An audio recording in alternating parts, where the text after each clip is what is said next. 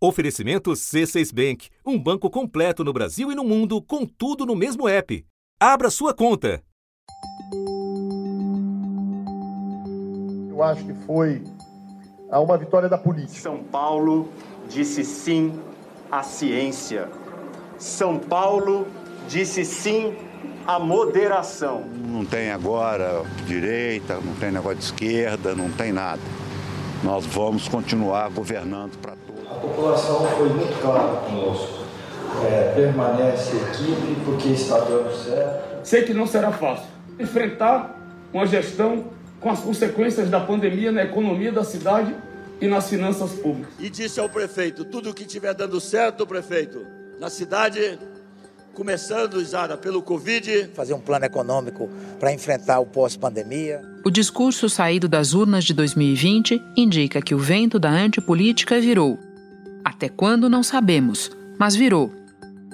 Prefeitos eleitos e reeleitos pertencem majoritariamente às siglas tradicionais que transitam do centro até a direita do espectro político. Segundo analistas, o grande vencedor das urnas este ano foi o centro. No balanço das eleições, foram derrotados à direita Bolsonaro e à esquerda Lula. E quem teve melhor desempenho no combate à pandemia acabou sendo reeleito. Agora, os governantes têm pela frente um caminho longo e difícil que passa por um quadro agravado da pandemia e pelo imperativo de reconstruir a economia. Esse é o governo do plano da semana que vem. Quantas vezes a gente já ouviu dizer, o próprio ministro Paulo Guedes, que na semana que vem ele vai anunciar algum plano? No terceiro trimestre do ano, a taxa de desemprego atingiu o maior patamar da série histórica do IBGE, iniciada em 2012. São mais de 14 milhões de brasileiros em busca de uma oportunidade de trabalho. A dívida pública do Brasil passou dos 90% do produto interno bruto, PIB, que é a soma dos valores de bens e de serviços que o país produz num determinado período. Em setembro agora, o governo federal, os estados, os municípios e as empresas estatais ficaram no vermelho em 64 bilhões de reais. As urnas mal esfriaram e a conversa já mudou. O governo de São Paulo anunciou que todo o estado vai voltar para aquela fase amarela, que tem maior restrição de horário no comércio, por exemplo.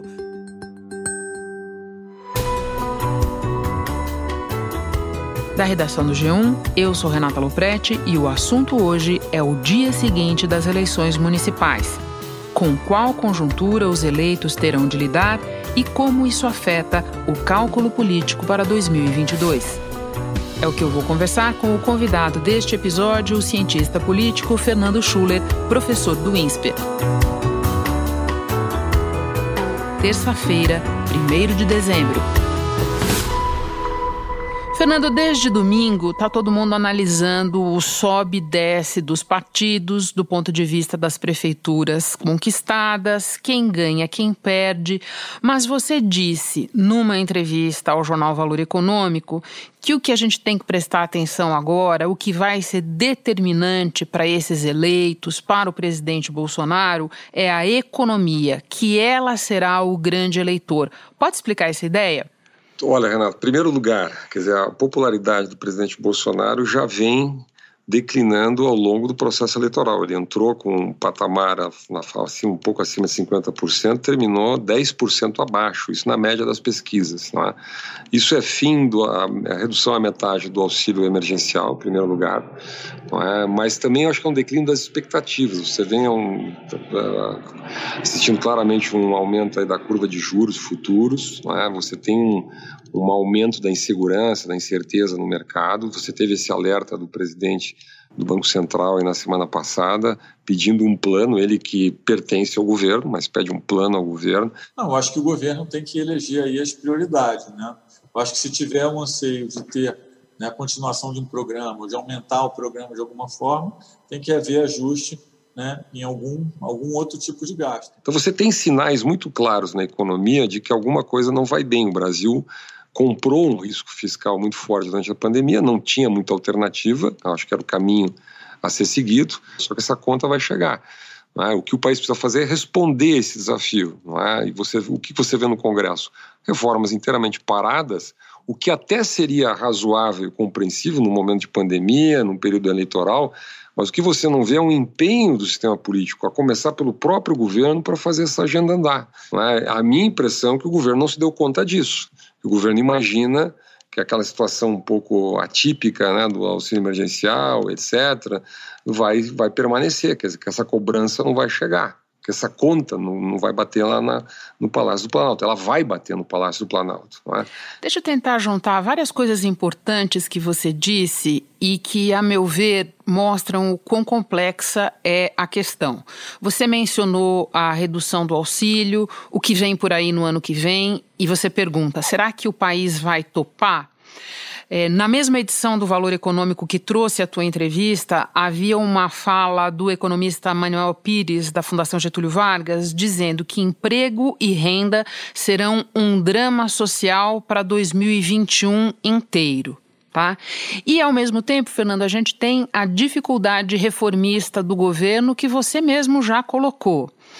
Como é que tudo isso se mistura, Fernando? Quer dizer, é, é, realista a gente pensar que o governo vai avançar com uma agenda de reformas nessa conjuntura e com a relação que ele tem com o Congresso? Olha, Renato, tem coisas muito estranhas acontecendo, não é? Eu vou voltar à discussão entre o Paulo Guedes e o, o o presidente do Banco Central, Roberto Campos Neto, onde o, o Paulo Guedes diz assim: olha, nós temos um plano, né? nós temos um plano, agora depende do timing político.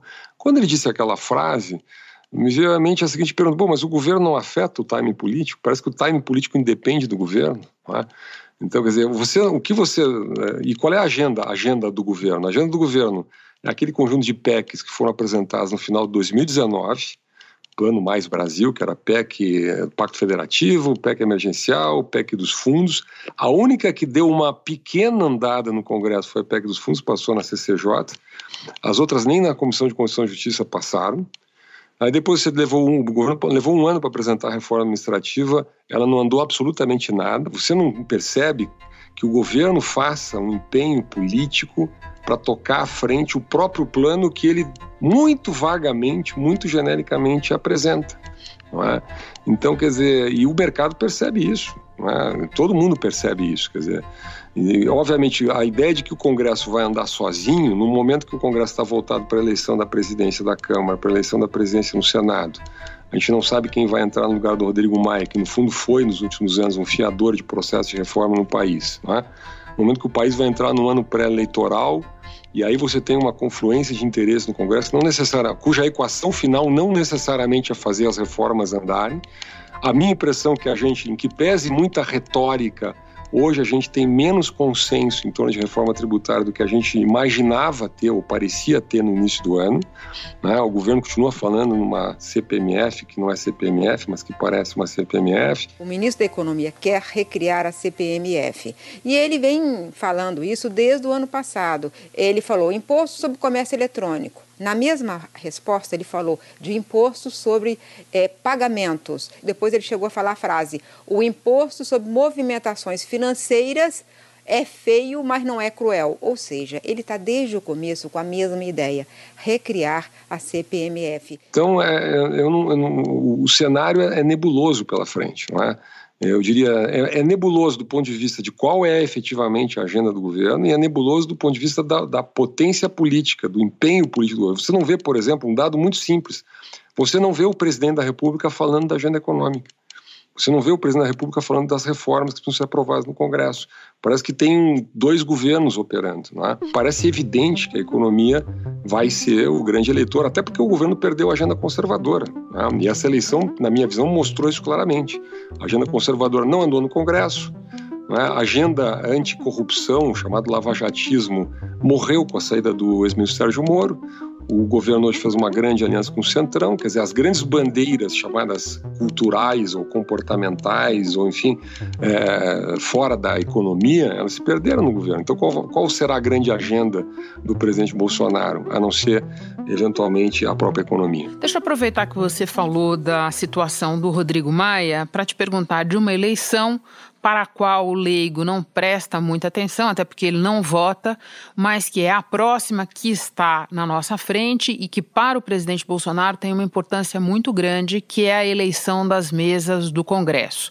No momento em que a gente conversa, está para ser tomada uma decisão no Supremo que pode viabilizar a permanência do Rodrigo Maia na, na presidência da Câmara e do Davi Alcolumbre na presidência do Senado. Qual é a tua avaliação desse movimento? Te parece casuísmo puro e simples? É, deve prosperar? Não deve prosperar? Como é que você enxerga a eleição das mesas do Congresso no meio desse caminho? Olha, para ser bem direto, quer dizer, eu, eu tá, fica gravado aqui no podcast, então Opa. é um risco que eu vou correr. E é bom que fique, é um risco que eu vou correr. Eu acho impossível, posso estar muito enganado, eu vou dizer, eu vou me surpreender muito se o Supremo decidir é, algo na linha de que tanto Davi Alcolumbre como Rodrigo Maia possa ter mais um mandato. Acho que tem uma enorme pressão da sociedade. O Supremo já se mostrou sensível a pressões, isso para o bem e para o mal. A mim não agrada uma Suprema Corte que seja permeável a esse tipo de pressão, que vem de rede social, opinião pública, enfim, mas é o fato, isso existe no Brasil. Acho que acho muito difícil hoje que se forme uma maioria no Supremo permitindo essa interpretação, vamos chamar assim, heterodoxa da Constituição. Né? Vamos lá, vamos, vamos, vamos imaginar que não tenha senadores com capacidade para exercer a presidência do Senado. O vice-presidente do Senado chama-se Antônio Anastasia, está mais do que preparado, foi governador do Estado, conhece o Senado, é, respeitadíssimo, pode assumir a presidência do Senado. Por que, que precisa ser o Davi Alcolumbre presidente do Senado? Isso é uma loucura brasileira. Né? Esse argumento, inclusive, na minha opinião, vai aparecer no Supremo Tribunal Federal. Essa ideia, essa fixação de que nesse ou naquele nome, nesse ou naquele arranjo político, isso não tem nada a ver com as instituições brasileiras.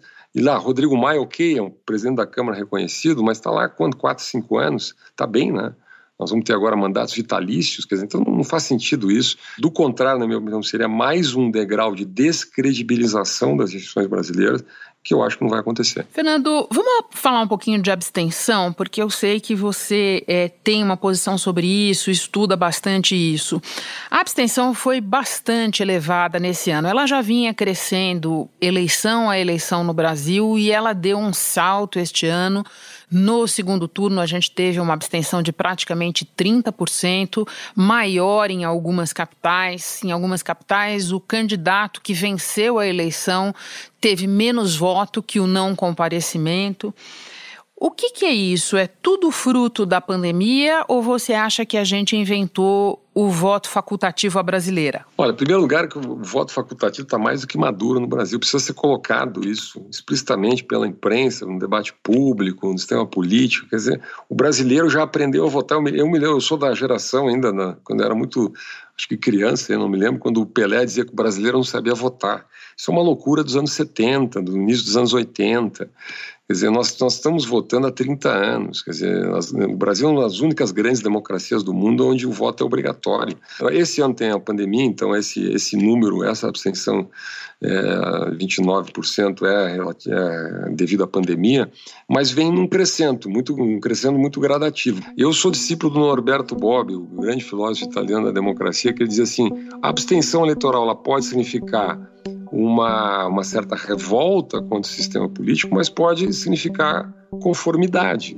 As pessoas eventualmente podem não votar quando elas consideram que nenhum voto é tão relevante assim para mudar uma situação, ou até quando estão confortáveis ou estão satisfeitos por alguma razão.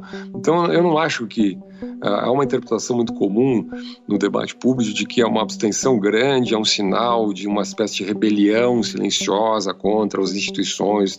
Não é isso.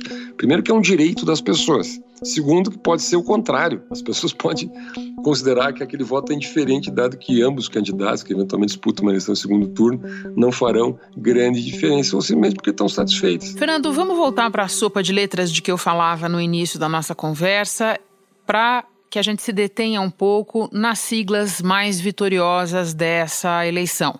No conjunto de siglas que vai ali do centro para a direita tradicional, digamos, do espectro político. Muito tem sido discutido nas últimas horas sobre o quanto o destino dessas siglas estará ou não atrelado ao do presidente Bolsonaro na eleição de 2022. Quais são os caminhos possíveis para elas e, no teu entender, caminhos mais prováveis? Olha, Renata, sigla, eh, tu definiste bem, dizer, partidos no Brasil são siglas. É?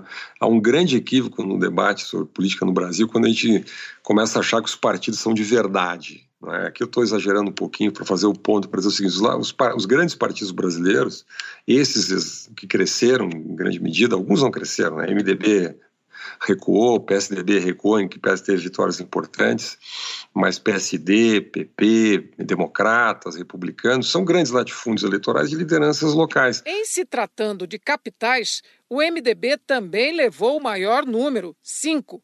O Democratas saltou de uma para quatro prefeituras, empatando com o PSDB, que perdeu três.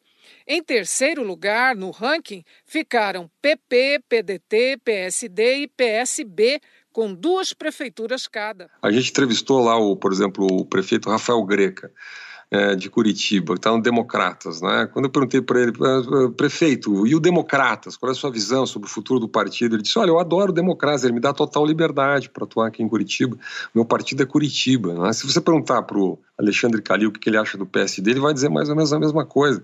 Então, com exceção de alguns é, líderes históricos que têm tradição em legendas, é? dirigentes partidários, a, a, esmagadora maioria dos políticos associados a essas grandes siglas é, fazem uma composição, é uma legenda pela, pela, através da qual fazem política no plano municipal, no plano regional ou mesmo no plano nacional. O que houve, de fato, é um crescimento de, eu diria, uma sinalização do crescimento de uma alternativa de centro é, que pode sinalizar, na minha opinião, um, um cansaço, uma fadiga da polarização política no Brasil. Quer dizer, e na minha visão, vários prefeitos de cidades importantes uh, tocaram nesse ponto. O Eduardo Paes fala da volta da política. Nós passamos os últimos anos, de certa maneira, radicalizando a política brasileira.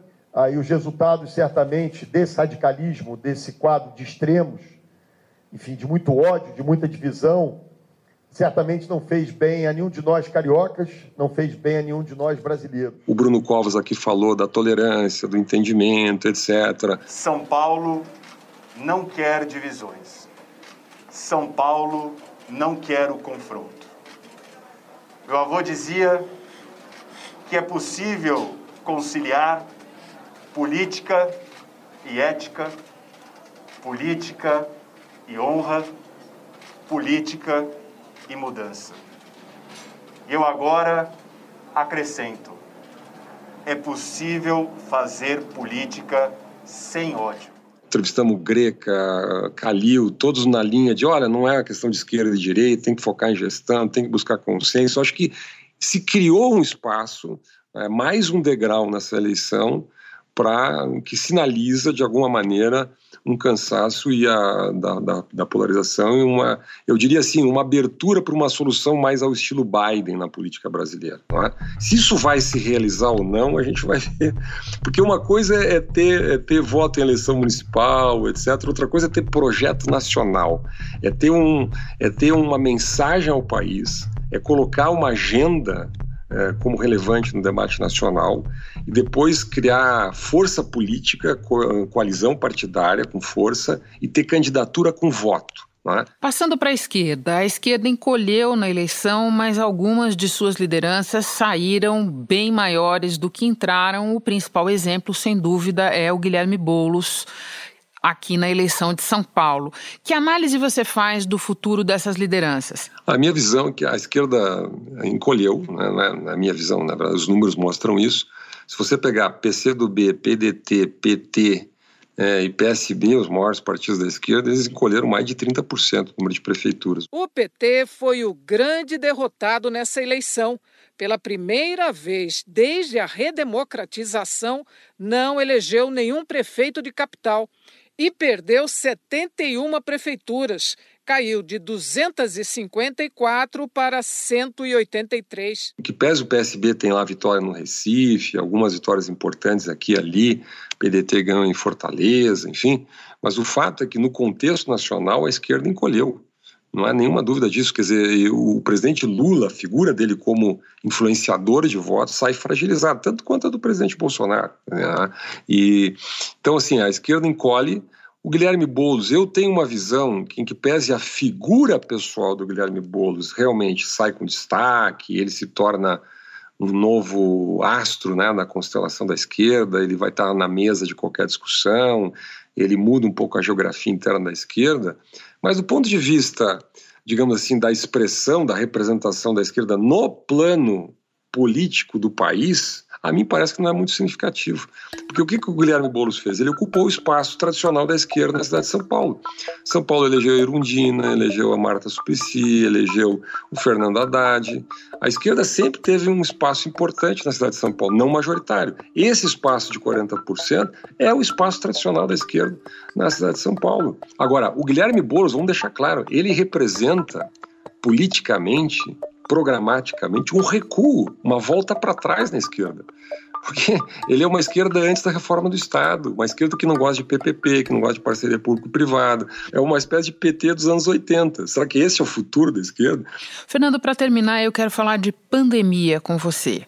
Ao longo do segundo turno, se multiplicaram os indicadores de que a situação voltou a se agravar no país. Sobrecarga nos hospitais, taxa de contágio aumentando, está tudo à vista de todos. Né?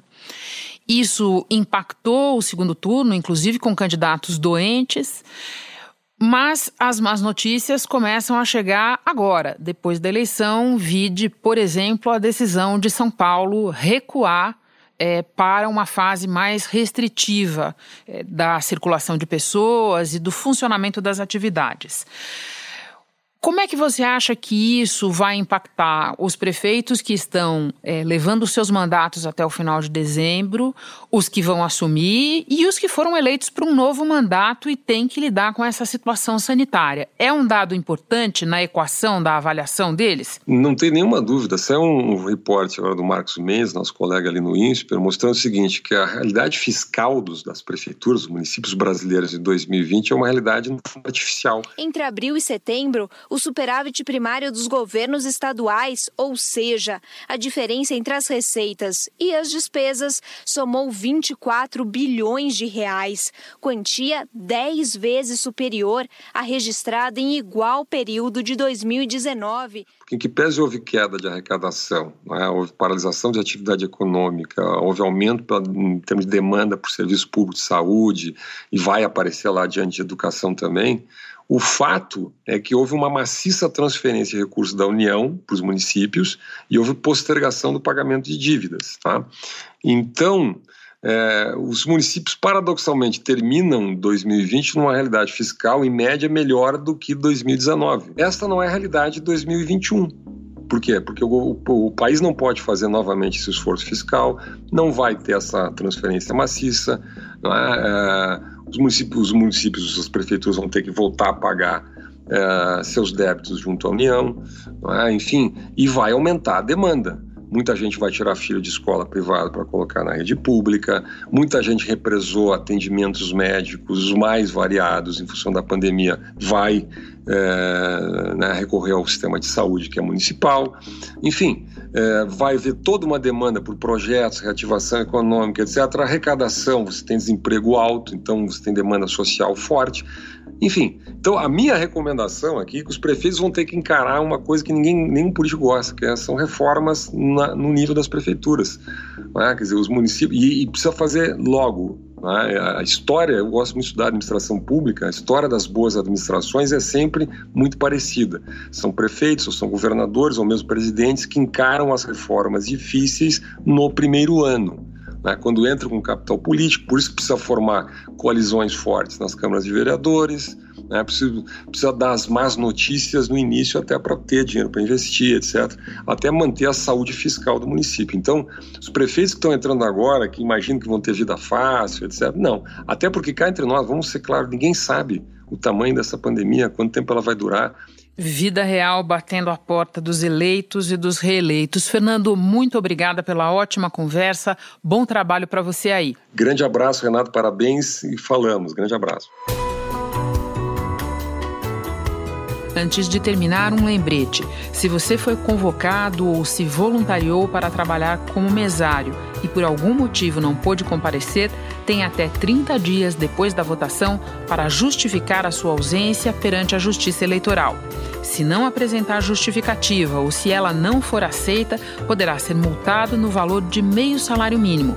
No caso de servidores públicos, a multa pode ser de suspensão por até 15 dias.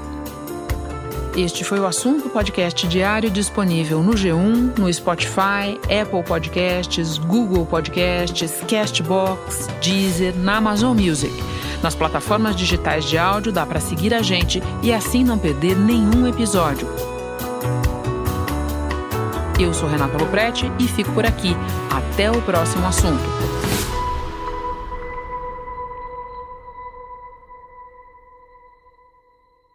Você no topo da experiência financeira que um banco pode oferecer. Escolha um banco completo no Brasil e em qualquer lugar do mundo. Abra sua conta no C6 Bank.